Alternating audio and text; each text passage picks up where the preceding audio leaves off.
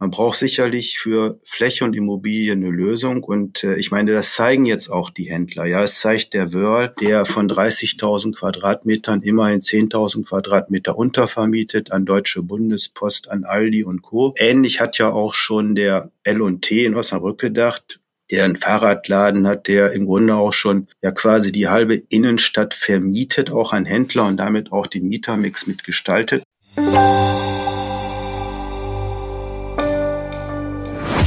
Professor Dr. Gerrit Heinemann ist der Name, wenn man in Deutschland über E-Commerce spricht. Der Handelsexperte der Hochschule Niederrhein hat die Online-Aktivitäten aller Player genau im Blick. Mit TV-Ressortleiterin Jelena Faber spricht er über mögliche Gründe der Götz-Insolvenz, er verrät, warum er Zalando für nicht besonders innovativ hält und er erklärt, warum Engelhorn und Bräuninger ziemlich gute Arbeit leisten. Hallo Herr Heinemann, gutes Timing, würde ich sagen. Wir haben massive Traktionen im Markt. Und mit wem könnte man besser darüber sprechen als mit Professor Dr. Gerrit Heinemann? Hallo ins Homeoffice. Ja, hallo, Frau Faber. Hallo. Ähm, ich muss nicht viel zu Ihrer Person sagen. Unsere Leser und unsere Hörer kennen Sie bestens. Sie sind einer der führenden E-Commerce-Forscher und einer der renommiertesten Handelsexperten Deutschlands. Ähm, vielleicht verraten Sie uns zum Start etwas, äh, was wir noch nicht über Sie wissen. Oh, ich bin Vater von drei Töchtern zum Beispiel. Ah, interessant. Und ja, ist wirklich interessant. Deswegen bin ich auch, was das Einkaufsverhalten angeht, denke ich mal, gut informiert. Das heißt, Sie haben die Kunden im Haus und können dann Kundenumfragen gleich starten. Sehr gut. Ja, ich muss auch mal die Pakete entgegennehmen und äh, wundere mich dann, ähm, dass das Wohnzimmer natürlich die Umkleidekabine von heute ist und dass dann äh, nicht nur ein Mantel in drei Größen bestellt wird, sondern zehn verschiedene Mäntel, wo ich von vornherein weiß, dass neun wieder zurückgehen. Aber diskutieren ist zwecklos.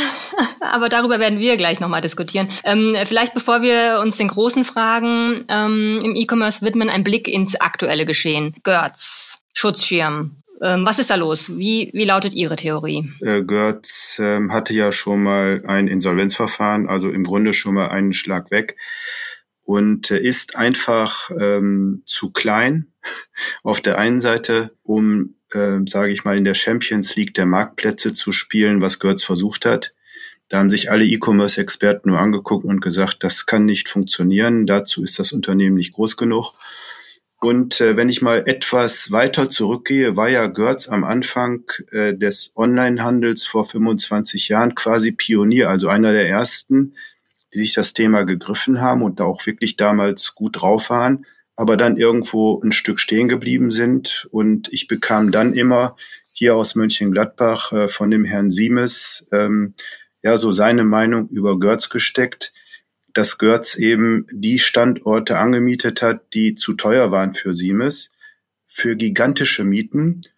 Und da zeichnete sich ab, ich kann nicht auf beiden Seiten Gas geben. Also wenn ich auf der Online-Seite Gas gebe, dann geht das immer auch auf Kosten der Flächenumsätze. Das ist bei Multichannel so. Dafür muss ich eine Lösung haben und kann ich auf beiden Seiten Gas geben. Ich muss im Grunde, wenn ich online pushe, im Grunde auch das Flächenthema sanieren. Eine freiwillige Sanierung macht keiner gerne, wird immer geschoben und irgendwann kommt es dann knüppelhart und muss dann saniert werden. Und das ist eben Stand bei Götz. Auf der anderen Seite rate ich in der augenblicklichen Situation vielen Handelsunternehmen etwas Ähnliches zu tun, in ein Schutzschirmverfahren zu gehen, um sich von den Altlasten furchtbarer Verträge und auch langfristiger Mietverträge zu trennen, weil anders kommt man da nicht raus und kann auch aus meiner Sicht anders das Problem nicht lösen. Äh, sicherlich ist es schwieriger, wenn man die Flächen besitzt. Es ist auf der einen Seite natürlich gut, wenn man keine Miete zahlt, aber auf der anderen Seite, und das äh, ist häufig die Denke heute von vielen stationären Händlern, wir sehen es auch gerade an Wörl, das ist eine ganz aktuelle Diskussion jetzt seit wenigen Tagen, mit 30.000 Quadratmetern in Nürnberg, dass Händler, die eigene Immobilien besitzen, eher denken wie Immobilienbesitzer oder Shoppingcenter-Betreiber. Davon können die sich nicht freimachen und meinen dann, dass eine Untervermietungslösung quasi ein neues Einzelhandelskonzept ist, aber das löst nicht das Problem im Kerngeschäft. Das heißt, Sie erwarten eine große Insolvenzwelle demnächst? Ja, Herr Habeck sagt ja, dass es keine Insolvenzen gibt. Man muss ja nur den Laden abschließen. Aber ähm, ich denke mal, das, was sich viele erhofft haben nach den letzten beiden Jahren, dass es irgendwann vorbei ist und der Restart kommt, was ja auch Anfang des Jahres offensichtlich der Fall war, ist ganz schnell kaputt gemacht worden durch den Ukraine-Krieg und die jetzt quasi einsetzende, ich möchte schon fast sagen, galoppierende Inflation. Weil wenn ich mir heute die Zahlen angucke aus August, äh, 11 Prozent äh, Preissteigerung für Gebrauchsgüter inklusive Bekleidung, 15 Prozent Preissteigerung für Verbrauchsgüter, Tendenz weiter steigend.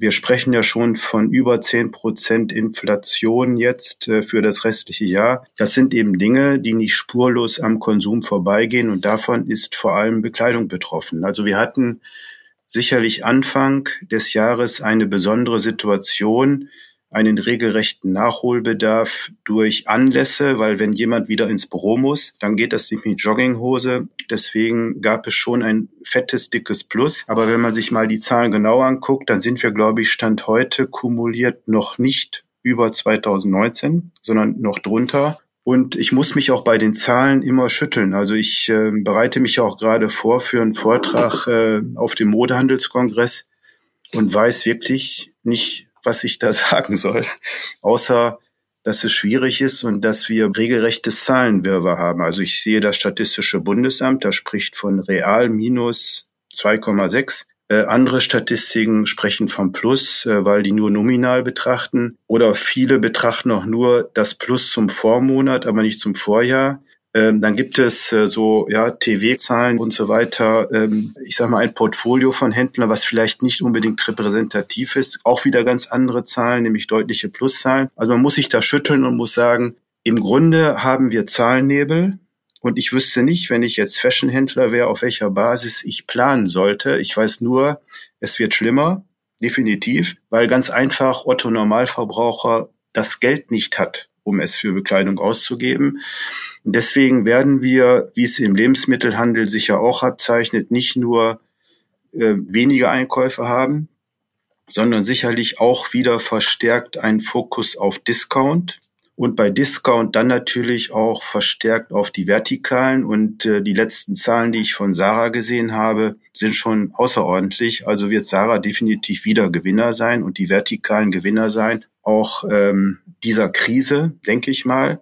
Und ich glaube auch, ähm, dass das erste Halbjahr nicht ganz repräsentativ war und je mehr es in Richtung Preisorientierung und auch Vergleichbarkeit geht, dann auch wieder der Onlinehandel gewinnen wird, der dieses Jahr, glaube ich, nicht mit Minus aussteigen wird, der vor allem, wenn es jetzt äh, in die Weihnachtssaison geht, stark aufholen wird und auch mit einem leichten Plus aussteigen wird und auf langer Sicht wieder Gewinner sein wird. Also jetzt zu glauben, online is over, das sagen ja die ersten Händler, weil das erste Jahr für viele Händler enorm war. Durch den Nachholbedarf wird sich, glaube ich, nicht bestätigen. Gut, ähm, wahrscheinlich, weil Zalando zum ersten Mal einen Umsatzminus verzeichnen musste, ähm, sogar eine About You die Prognose kassiert, äh, kassieren musste, wurden erste Stimmen laut. Natürlich wissen wir, dass es nicht das Ende des Onlinehandels ist, aber man fragt sich schon, äh, wo kommt da jetzt Wachstum her? Einmal muss man ganz klar sehen, ähm, und deswegen fangen ja viele an, auch mit sich mit 2019 jetzt zu vergleichen.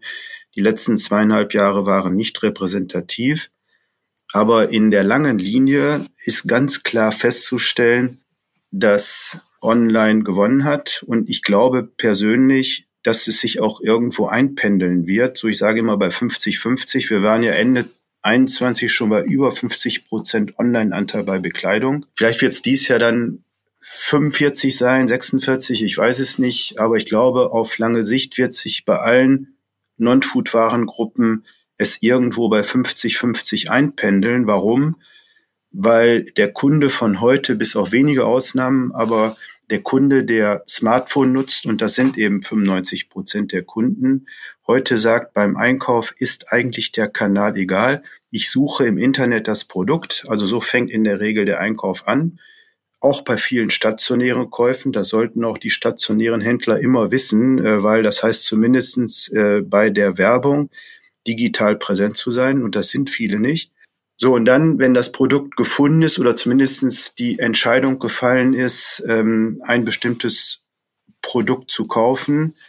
Dann geht es darum, wie der Kunde am einfachsten und schnellsten an das Produkt kommt. Und da würde ich dem Kunden keine Hürden in den Weg legen. Wenn ich, äh, ich möchte jetzt keine Namen nennen, in Mönchengladbach äh, in ein Bekleidungsgeschäft gehe, dann muss ich nach wie vor meinen Artikel einer Verkäuferin oder einem Verkäufer geben, muss mich an der Kasse anstellen, das sind Hürden. Äh, oder muss vielleicht zwei, drei Etagen hoch, das sind Hürden.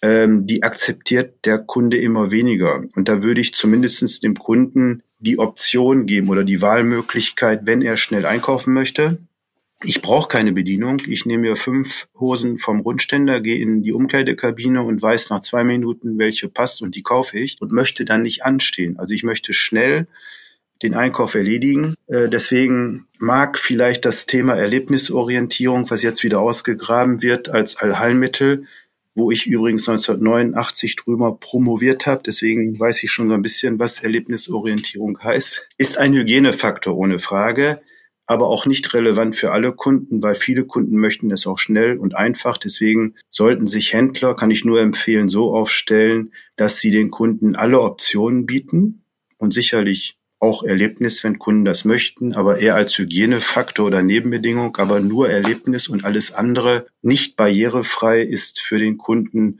eine empfundene Nötigung. Und dazu zählt vor allem, und da hinkt auch der Fashionhandel gegenüber anderen Kategorien etwas hinterher. Dazu zählt auch der Selbstcheckout, App-basiert, was Thalia schon seit Mitte letzten Jahres macht. Ich glaube, dass jetzt Sarah der Erste ist, der damit um die Ecke kommt. Also mit der Sarah App ist das, glaube ich, jetzt auch eingeschränkt möglich.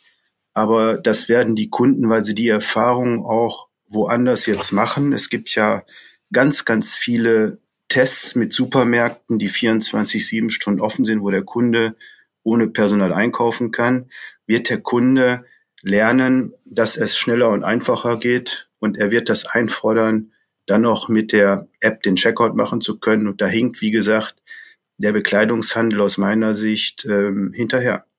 Was meinen Sie, warum das so ist? Also ich weiß, Bekleidung ist schwierig, ja, äh, aber andere Produkte sind auch schwierig. Ähm, sicherlich äh, ist die Produktvielfalt und die Nichtvergleichbarkeit, ähm, die immer noch relativ geringe Markenquote, äh, das Thema ständig neue Ware, ja durch die Modetrends etwas, was äh, die Umsetzung schwerer macht, ohne Frage, und auch teurer macht, denn ich muss ja auch Produkte entsprechend mit Sicherungsetiketten versehen. Auf der anderen Seite gibt es auch mittlerweile Produkte wie Fahrräder und so weiter, die sich online verkaufen, selbst Autos. Tesla macht es vor, wo die Argumente Beratungsintensität und Komplexität der Sortimente nicht mehr greifen. Und äh, der Bekleidungshandel der Stationäre ist eigentlich auch immer äh, sehr traditionsbewusst gewesen und legt auch immer Wert auf die eigene DNA. Äh, deswegen hat auch der klassische Bekleidungshandel bei dem Online-Thema hinterhergehinkt. Also die Online-Anteile im Multi-Channel-Handel, auch per Ende 21, ich habe die Zahlen aufgearbeitet, sind wirklich relativ überschaubar. Es wurde auch die Pandemie nicht genutzt, um da mehr Gas zu geben. Es wurde aber massiv verkauft auf Marktplätzen, also deutlich mehr. Ich denke mal irgendwo viermal so viel wie in eigenen Online-Shops. Natürlich auch, um Ware abzuschleusen, aber damit hat man natürlich auch die großen Wettbewerber gestärkt, das muss man ganz klar sehen und es ihnen auch einfach gemacht, auch mit dem Connected Retail bei Zalando. Hat ja Zalando kein Lieferproblem oder Lieferkettenproblem mehr gehabt, weil Zalando die Ware förmlich absaugen konnte aus den Geschäften und damit hat man quasi auch Zalando gestärkt. Aber man hat eben das nicht genutzt und jetzt ist, glaube ich, auch ein bisschen der Zug abgefahren. Also ich würde einem lokalen Händler, mittelständisch, der nicht die Ressourcen hat, der auch nicht die Mittel hat, äh, der auch nicht die Leute dafür hat, nicht raten, jetzt noch mit einem Online-Shop anzufangen. Aber ein digitales Schaufenster, da kommen Sie an sehr schnell in Diskussion, dass eine Website 10.000 Euro kostet, was unverschämt ist. Und da frage ich immer, was kostet denn ein Schaufenster aus Steine und Erden? Das ist zehnmal so teuer. Das heißt noch ein bisschen immer noch mangelndes Verständnis, das natürlich virtuell nicht heißt, ist umsonst, dass es sogar Möglichkeiten eröffnet, sich effizienter und auch kostengünstiger aufzustellen, beispielsweise bei der Werbung. Wenn man sich mal überlegt, dass wir per Ende 21 45 Prozent aller Werbespendings in Deutschland schon digital hatten. Und Umfragen Mitte letzten Jahres vom EAI zeigen, dass das im deutschen Handel nur zu 10 Prozent der Fall ist dann zeigt das eben diesen Nachholbedarf, weil wir heute nicht digital präsent ist und digital heißt auch effizienter. Ich muss umschichten, das ist klar. Das heißt nicht draufzusetzen, sondern umzuschichten. Erfordert aber einige Voraussetzungen, die vergessen worden sind und wo ich empfehlen würde, da dringend dran zu gehen. Das ist das Thema Intelligent Retail nenne ich das. Das hat der Satya Nadella, der Microsoft CEO, der es ja als einziger CEO geschafft hat, einen Großkonzern zu transformieren und völlig neu aufzustellen und wieder zum wertvollsten Unternehmen der Welt zu machen. Deswegen würde ich immer schon hinhören, wenn der redet. Der sagte, Intelligent Retail heißt an erster Stelle Daten, Kundendaten, Know Your Customer. Das heißt nicht das Gesicht. Das heißt auch nicht äh, irgendwelche Payback-Rabattpunkte. Das haben viele auch falsch gemacht und wohl falsch verstanden, das heißt ganz konkret die Kundenadresse, zu besitzen in Form von Kundenkarten. Und das haben ja auch einige Traditionshändler sehr erfolgreich gemacht, wie zum Beispiel L&T oder Engelhorn oder Bräuninger. L&T deckt, glaube ich, 80 Prozent der Kunden mit der Kundenkarte ab. Also die Kundendaten zu sammeln und dann natürlich nicht liegen zu lassen, sondern, und das war der zweite Punkt, den er sagte, Empower Employees, also die Mitarbeiter zu befähigen, damit zu arbeiten und wenn das nicht geht, entsprechende neue Stellen zu schaffen und Mitarbeiter einzustellen dafür. Das heißt, schlicht und ergreifend mit den Kundendaten Direktmarketing, den Kunden direkt anzusprechen. Und das ist heute Online-Marketing, nichts anderes. Das geht ohne Kundenadresse nicht. Wer das vergessen hat, hat ein Riesenproblem. So, weil ich die Hälfte der Werbegelder zum Fenster rausschmeiße, das hat ja schon Henry Ford gesagt und das ist nach wie vor bei Printwerbung so. So, der, der dritte Punkt war, äh, er hat also vier Punkte genannt. Der dritte Punkt war, die Prozesse zu optimieren und digitalisieren, auch prozessorientierter zu denken, bevor man dann an den vierten Schritt geht. Und das heißt im Grunde, das Ladenformat neu zu erfinden und auszurichten. Aber das ergibt sich eigentlich automatisch aus den ersten drei Schritten und sieht dann im Grunde auch nicht viel anders aus als heute, weil wir sprechen über viele Dinge, die der Kunde, wenn er den Laden betritt, nicht sieht, wie zum Beispiel die eben angesprochene App, über die ich den Selbst-Checkout machen kann oder den Kunden im Laden zu tracken und auch den Warenaufbau und die Ladengestaltung auch zunehmend virtuellen Prinzipien, wie der Kunde das eben auch beim Online-Kauf gewohnt ist, folgen zu lassen. Wer heute noch meint, als Fashionhändler, online ist nicht relevant, kann ich nur sagen, die Zahlen sprechen dagegen. 50 Prozent Online-Anteil. Oder Aussagen wie Amazon kann keine Bekleidung. Amazon verkauft in Deutschland, wenn man die Marktplatzumsätze mitrechnet, wahrscheinlich mehr als Zalando. Also kann Amazon wohl Bekleidung, aber vielleicht liegt der Kunde beim Bekleidungskauf auch andere Dinge und Messlatten an, als vielleicht Händler meinen. Da kann ich nur sagen, löst euch von eurer Immobiliendenke. Das blockiert euch nur. Man braucht sicherlich für Fläche und Immobilien eine Lösung. Und äh, ich meine, das zeigen jetzt auch die Händler. Ja, es zeigt der Wörl, der von 30.000 Quadratmetern immerhin 10.000 Quadratmeter untervermietet an Deutsche Bundespost, an Aldi und Co. Ähnlich hat ja auch schon der L&T in Osnabrück gedacht der einen Fahrradladen hat, der im Grunde auch schon ja quasi die halbe Innenstadt vermietet, auch an Händler und damit auch den Mietermix mitgestaltet. Mhm. Aber es heißt eben ehrlicherweise, und deswegen verstehe ich häufig auch die äh, PR-Leute nicht, es heißt dann ehrlicherweise, dass man sich auch ein Stück zum Shoppingcenter wandelt. Das sollte man auch aussprechen und nicht sagen, wir haben jetzt den Laden der Zukunft entwickelt. Weil wenn man sich das anguckt, dann sehe ich keine Zukunft, dann sehe ich nur Problemlösung Fläche. Vielleicht sprechen wir noch mal ganz kurz über das, ähm, das Plattform-Business. Hm, profitabel auf Plattformen zu sein oder profitabel auch Connected Retail zu nutzen. Würden Sie sagen, das geht gar nicht? Doch, ich meine Zalando. Wenn ich jetzt mal das Geschäftsmodell von Zalando nehme, Zalando war ja in den letzten Jahren profitabler und wird auch in diesem Jahr so wie es aussieht, keine Verluste machen. Ich meine, da hätten stationäre Händler schwere Verluste äh, schreiben müssen. Also ich, ich, ich sage mal, online ist auch dadurch, dass die äh, Fixkostenstrukturen nicht so, so hoch sind äh, wie im stationären Handel, wir mehr variable Kosten haben, auch eigentlich krisenfester. Also ich denke mal, dass die Online-Handler besser durch so eine Krise kommen.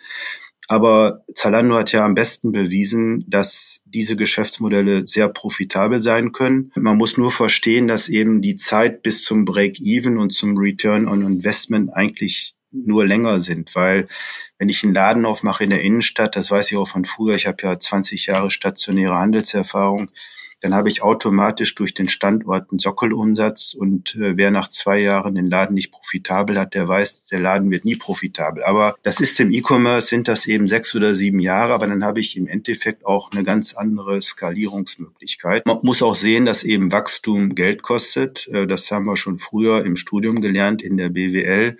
Je schneller ich wachse, umso weniger kann ich profitabel sein und die äh, Online-Händler sind natürlich auch schwerpunktmäßig auch wie eine About You erstmal auf Wachstum aus und könnten natürlich, wenn sie das Wachstum drosseln würden, was nicht sinnvoll ist, aber wenn sie es tun würden, natürlich auch aus dem Stand heraus sehr viel profitabler sein. Wobei Sie jetzt gesagt haben, Profit First, also beide, ja. ja Zalando CEO und About You haben ja ziemlich medienwirksam gesagt, ähm, wir schauen jetzt mal ein bisschen mehr auf den Profit. Ja, die, was die gemeint haben, ist ähm, nicht nicht in die Verlustzone zu rutschen aus Zalando-Sicht, glaube ich. Ich meine, Zalando ist börsennotiert und da muss man immer gucken, dass das, was dann in Richtung Börse und Aktionäre gesagt wird, immer eine Story ist, ja, die etwas Positives hat. Und da hört sich natürlich das Positive an, wenn man sagt, jetzt noch profitabler zu werden.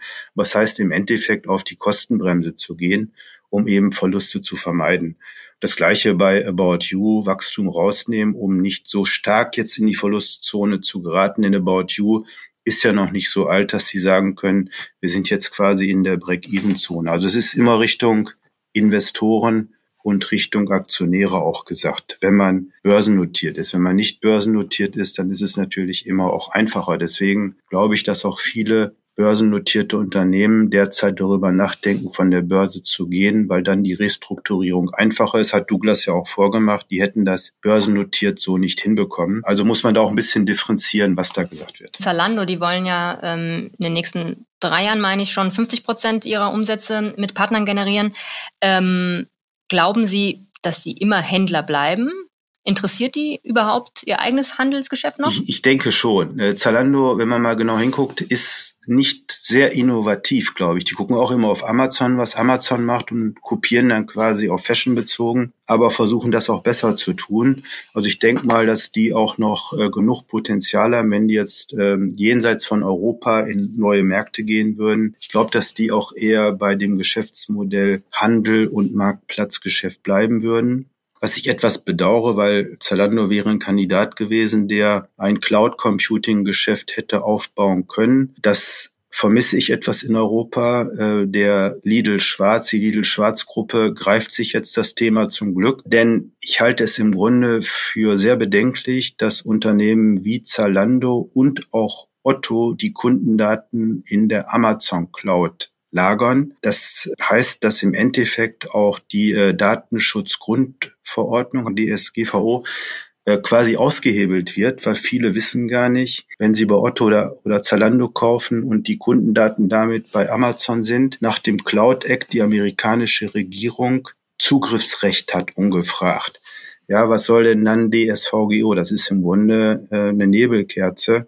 Das sollten auch die Politiker fairerweise sagen, denn DSVGO erschwert ja gerade kleinen und mittelständischen Händlern durch die Regulatorik unglaublich das Tagesgeschäft. Aber wie gesagt, das hätte ich mir von Zalando gewünscht, sich das Thema zu greifen. About You hat ja sich das ein bisschen gegriffen, aber im Endeffekt äh, macht About You das so wie ich das verstanden habe, auch wieder mit AWS. Aber jetzt eigenständig das zu tun, was jetzt mit Hochdruck Lidl Schwarz tut und die investieren da richtig und stellen da auch ganz, ganz viele Leute ein und sind in der Lage, in nicht allzu ferner Zukunft zu sagen, wir bieten an ein deutsches, garantiert deutsches Cloud Computing, wo die Daten sicher sind. Das finde ich gut. Und hätte ich mir, wie gesagt, eigentlich eher von einem Zalando gewünscht. Jetzt haben wir sehr viel über Zalando und About You gesprochen. Wer hat denn neben den Pure Playern noch Potenzial? Ja, wir, wir sind jetzt bei Bekleidung. Ne? Da muss man sagen, da wird immer wieder hoch gelobt, auch von den Kunden, von der Customer Experience her, auch von den Sortimenten und was auch die Zahlen beweisen, der Bräuninger, der das äh, wirklich auch als nicht gigantischer Konzern exzellent auf die Reihe gebracht hat mit über 50 Prozent Online-Anteil. Die haben das wirklich gut gemacht und auch gut im Griff, das muss man ganz klar sagen, und sind im traditionellen Fäschehandel, auch wenn wir jetzt über Multi-Channeling sprechen, aus meiner Sicht da wirklich Vorzeigebeispiel. Auch ein Engelhorn mit immerhin 50 Prozent Online-Anteil als lokaler Händler haben aber auch und das sagt der Fabian Engelhorn ja auch ganz offen, irrsinnig investiert. Ich meine, die Mittel muss man haben, die hat der Engelhorn. Man muss immer ähm, davon ausgehen, dass der Zielumsatz, und die, wir sprechen da, glaube ich, über 100 Millionen Online-Umsatz bei Engelhorn, der Zielumsatz, auch das ist, was man vorne reinstecken und investieren muss. Und daran wird's wohl, und das ist für mich immer noch das Negativbeispiel, auch was man so tagtäglich liest in den sozialen Netzen, hat Galeria bis heute nicht verstanden. Deswegen haben die die Kurve nicht bekommen und werden die auch nicht bekommen. Also die Customer Experience ist grausam, grottenschlecht. Und äh, da macht auch PR, macht sich, tut sich keinen Gefallen, es in höchsten Tönen immer zu loben und Erwartungen zu wecken und das Gegenteil dann der Fall ist. Das heißt einfach zumachen, wie Herr Habeck sagt? Es ist ja praktisch ein Rückzug auf Raten. Ich meine, Galeria hat den Umsatz halbiert in den letzten zweieinhalb Jahren, äh, zweieinhalb Milliarden Umsatz. Ja, Kaufhof und Karstadt hatten früher dreimal so viel.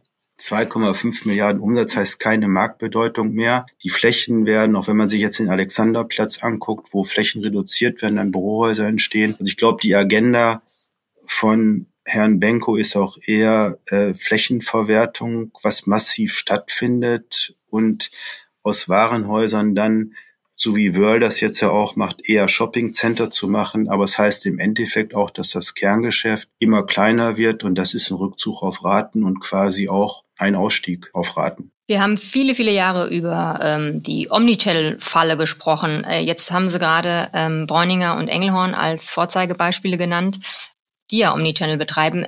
Wie haben die das geschafft, aus dieser Falle herauszukommen oder gar nicht reinzutappen? Ja, ich glaube, dass ähm, ein Vorteil sowohl von Bräuninger als auch von Engelhorn ist, über nicht so viele Standorte zu verfügen oder vielleicht sogar nur einen in Mannheim und im Rest der Republik dann als äh, Pure Online-Händler auftreten zu können. Das heißt, das Kannibalisierungsproblem, was ich sicherlich bei den Warenhäusern habe, hat da nicht so stattgefunden. Denn die Omnichannel-Pfanne ist im Grunde, dass ich immer damit rechnen muss, dass ein Teil der Umsätze abwandern, was ja viele Händler dann dadurch versuchen zu verhindern, dass sie den Kunden quasi zur Abholung der Ware wieder in den Laden zwingen. Aber es sind im Endeffekt kannibalisierte Umsätze und das haben Händler, die nicht national sind oder nur an einem Standort vertreten sind, so nicht das Problem. Das heißt, im Rest der Republik konnten sowohl Bräuninger als auch Engelhorn als Pure Online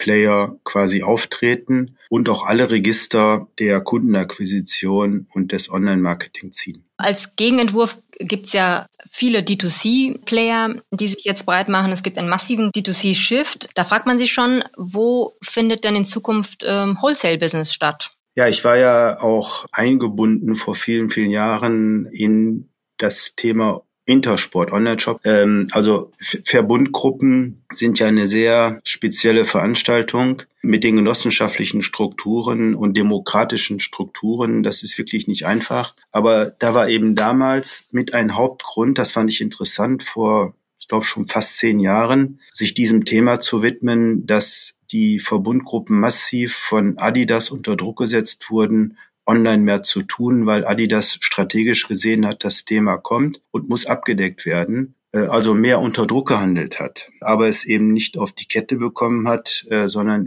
jetzt, glaube ich, erst, was man so hört, es einigermaßen funktioniert. Und da haben natürlich Hersteller, vor allem so große Hersteller wie Adidas immer im Hinterkopf, wie verkaufen wir zukünftig, wie machen wir unser Geschäft, wenn die Händler ihre Hausarbeiten nicht machen oder das verstehen. Und deswegen angefangen auch massiv das Thema Direktverkauf an die Endkunden zu pushen. Ich meine, Vorreiter ist, glaube ich, nach wie vor Nike mit mittlerweile 40 Prozent D2C-Anteil. Und ich glaube, dass auch die Agenda von Nike ist, äh, wenn man mal genau hinhört, äh, irgendwann ganz auf Wholesale-Kunden zu verzichten. Denn äh, auf der Plattform schon in der Größenordnung von 15 Milliarden an Endkunden zu verkaufen, heißt, die sind mittlerweile auch, ich glaube, unter den Top 20 D2C-Plattformen global als Hersteller und spielen natürlich das Ding aus. Also insofern werden die ganz Großen, weil die das können, das erfordert ja auch Irrsinnsressourcen und Investitionen. Also Nike, ein Adidas, den Nike immer nachmacht. Äh, ich denke mal auch ein Puma, vielleicht auch ein Boss hinbekommen. Wenn ich mittelständisch bin, dann ist das schon schwieriger, weil die Mittel nicht da sind, äh, weil ich die Talente nicht einstellen kann, die gehen woanders hin. Und deswegen wird es da, glaube ich, auch eine große Bereinigung und auch Konsolidierung in den nächsten Jahren geben. Da bin ich mir sicher. Was heißt das für, für die Retailer, die diese Marken in Zukunft nicht mehr bekommen können? Ja, es hat ja der Fabian Engelhorn am Beispiel von Nike gesagt, ähm, die attraktivsten Produkte bekommst du nicht mehr. Nike fokussiert sich auch auf die Metropolen. Ich meine, in Shanghai macht Nike, glaube ich, zwei Milliarden Umsatz. Und in Europa gibt es diese Metropolen nicht. Ja, und wenn dann äh, Mannheim genannt wird, ja, dann gucken die Amis äh, mich so komisch an und fragen, Mannheim, what is Mannheim? Äh, es gibt vielleicht zwei ansatzweise, nicht mit Paris und London. Das heißt, dass im Grunde in Zukunft auch Europa außen vor ist und natürlich die Händler in Europa, die bekommen dann quasi den Rest, den die anderen nicht wollen oder das, was abgefrühstückt ist, also mit zweiter Priorität. Und das rettet natürlich die Retailer nicht, weil die hochattraktiven Produkte, ich brauche ja Produktbegehrlichkeit, dann auch nicht da sind. Heißt im Umkehrschluss, ich sollte vielleicht als Retailer ja, das passiert ja auch mit dem Eigenmarkenthema. Aber das Eigenmarkenthema vielleicht ernster nehmen und nicht nur als Eigenmarke, sondern auch versuchen, vielleicht selbst richtig begehrliche Produkte zu machen, weil wenn die Produkte nicht begehrlich sind, sondern einfach nur langweilige Produkte oder eine Eigenmarkenlabel drauf ist, dann ist das, glaube ich, falsch verstanden, äh, mit dem Argument der höheren Marge. Also echte begehrliche Produkte und vielleicht da auch sich überlegen, ob es nicht Sinn macht, da wirkliche Produktentwickler und in dieses Thema stärker einzusteigen, weil es zeigt sich, wenn ein Produkt wirklich begehrlich ist, dann wird das gekauft. Dann nehmen auch die Kunden Schmerzen in Kauf, wie bei IKEA. Also insofern eher dann in Richtung Produktbegehrlichkeit zu denken. Wenn wir über D2C sprechen, sprechen wir auch immer über Businessmodelle, die einen direkten äh, Kundenzugang haben. Und wenn man sich auf der ähm, Meta-Ebene mal betrachtet, dominieren ja vor allem Social- und ähm, Content-Plattformen den Kundenzugang oder den Zeitzugang. Und die beginnen ja auch immer stärker in die Transaktionsebene der Handelsplattformen zu vertikalisieren, also Shopware oder Payment-Anbieter oder so jemand wie Pinterest oder Instagram. Wie relevant halten Sie diese Form von Handel, also Social Commerce? Ja, man liest ja im Augenblick, dass da auch eher die auf Rückzug stehen, weil da erkannt wird, so einfach ist die Abwicklung nicht, weil es nach vorne hin anzubieten, ist einfach, aber eine Abwicklung so exzellent zu machen, dass der Kunde auch zwei Stunden später das gewünschte Produkt da stehen hat, ist, glaube ich, nochmal eine, eine andere Nummer. Und da müsste natürlich massiv in Infrastruktur investiert werden. Und daran scheitert es, glaube ich. Weil auch ein Google hat ja immer wieder versucht, Marktplatz zu machen, aber scheitert im Endeffekt an den Prozessen und der Durchführung das heißt, an den harten physischen Prozessen, die eben nicht virtuell funktionieren können, sondern die wirklich physisch funktionieren. Und das jetzt nur mit Dienstleistungspartnern zu machen, macht es nicht besser. Deswegen macht Amazon das ja auch selbst. Und das heißt im Endeffekt Infrastruktur aufbauen. Und diese Investitionen tragen diese Plattformen nicht. Zalando öffnet ja seine Infrastruktur ähm, gerade für Dritte. Vielleicht ist das ja eine Möglichkeit. Es gibt viele Möglichkeiten. Wir werden sehen. Schauen wir mal, dann sehen wir mal. Sehr gut. Dann bedanke ich mich sehr herzlich für Ihre Zeit und bis bald, bis äh, zum MHK. Da sehen wir uns wieder. Das war Gerrit Heinemann im Gespräch mit Jelena Faber. Und das war der TV-Podcast. Sie haben Fragen zum Thema Podcast oder eine Idee, wenn Sie schon immer mal bei uns hören wollten? Dann schreiben Sie uns an podcast.textilwirtschaft.de. Mein Name ist Julia Schugula. Vielen Dank fürs Zuhören und wenn Sie mögen, bis nächsten Donnerstag. Bye.